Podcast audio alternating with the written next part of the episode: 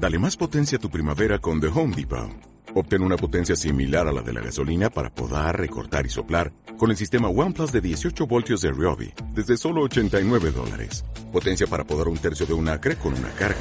Potencia para recortar el césped que dura hasta dos horas. Y fuerza de soplado de 110 millas por hora. Todo con una batería intercambiable. Llévate el sistema inalámbrico OnePlus de 18 voltios de Ryobi. Solo en The Home Depot. Haces más. Logras más telecomunicaciones, trabaja en la Universidad Tecnológica Nacional y es una de las personas que eh, mm, bien conoce cómo funciona el espionaje en Argentina. Ha trabajado como perito para el juez eh, Sebastián Casanelo eh, y es uno de los ingenieros informáticos que viene denunciando de que en las próximas elecciones el sistema electoral podría ofrecer un fraude. ¿Por qué? Eh, nos va a responder justamente el propio Ariel Garbars, que está en línea para charlar con nosotros. Garbars, ¿qué tal? Buenos días, lo saluda Ricardo, ¿cómo está? ¿Qué tal? Buenos días.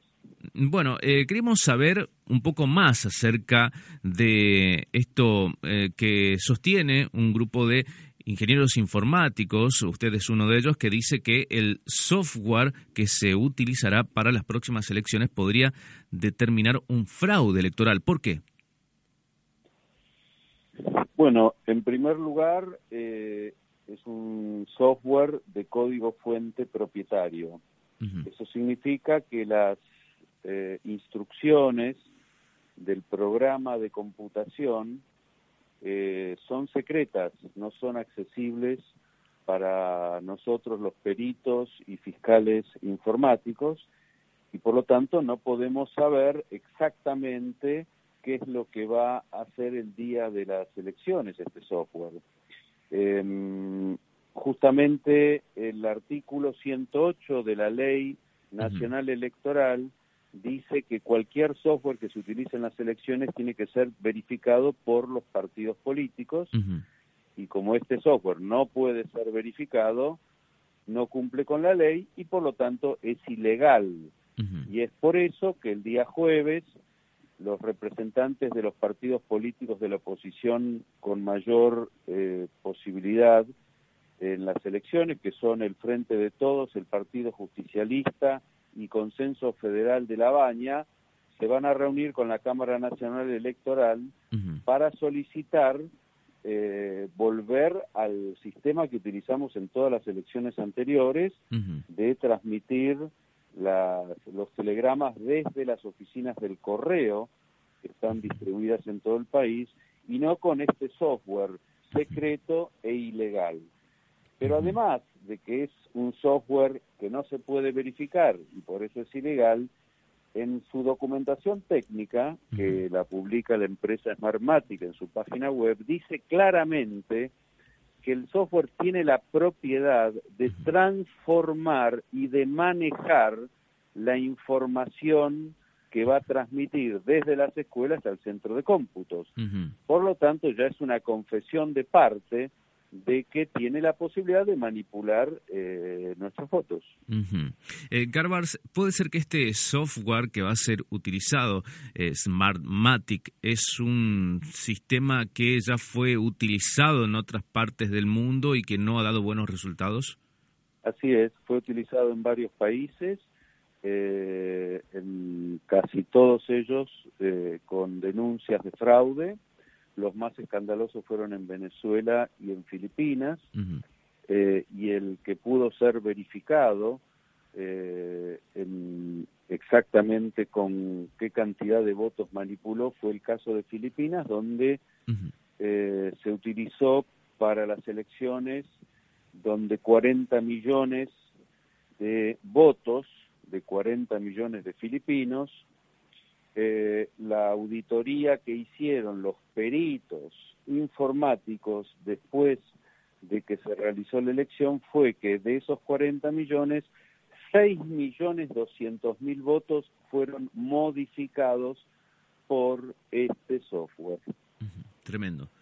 Eh, Garbars, usted días atrás eh, advirtió que se están entrenando a 7.500 trolls para enviar mensajes a través de WhatsApp.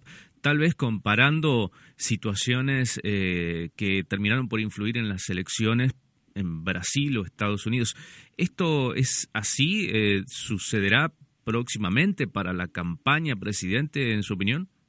Bueno, yo estoy recorriendo todo el país, ya fui a seis provincias argentinas para dar conferencias y capacitación frente a estas elecciones, no solamente a los fiscales, para tratar de detectar y evitar eh, la comisión de este delito de fraude eh, que ya está planteado con este software, sino también para este, denunciar que efectivamente en estas elecciones se está haciendo una campaña sucia muy parecida a la de Brasil, eh, donde eh, efectivamente se instalan noticias falsas, fake news, se comete los tres pecados capitales que mencionó el, el Papa justamente en, en las campañas, y que son la calumnia, la difamación y el escándalo como herramientas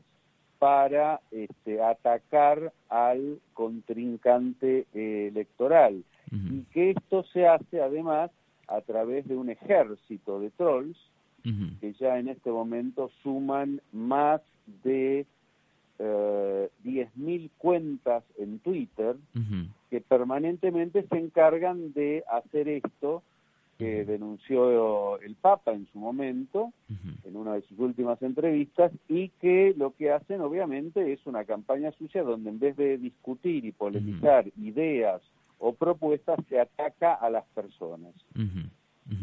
Eh, eh, usted como especialista en telecomunicaciones eh, y siendo una de las personas que mm, conoce muy bien cómo funciona el espionaje en la Argentina, ¿no? ¿Es fácil hackear todos los celulares en absoluto? Bueno, todos los celulares no. Sí, aquellos celulares que los spyware, o sea, los programas de computación, eh, se los cargue con esos números de celulares. El gobierno nacional adquirió uno de los más avanzados en el mundo, que es el programa o el software israelí eh, denominado Pegasus, con el cual ellos pueden penetrar en cualquier celular y tener una copia de la pantalla de cualquier celular para introducirse, ver carpetas, fotos, este, inclusive leer los mensajes de texto que se envían y también poder grabar los audios de comunicaciones eh, telefónicas.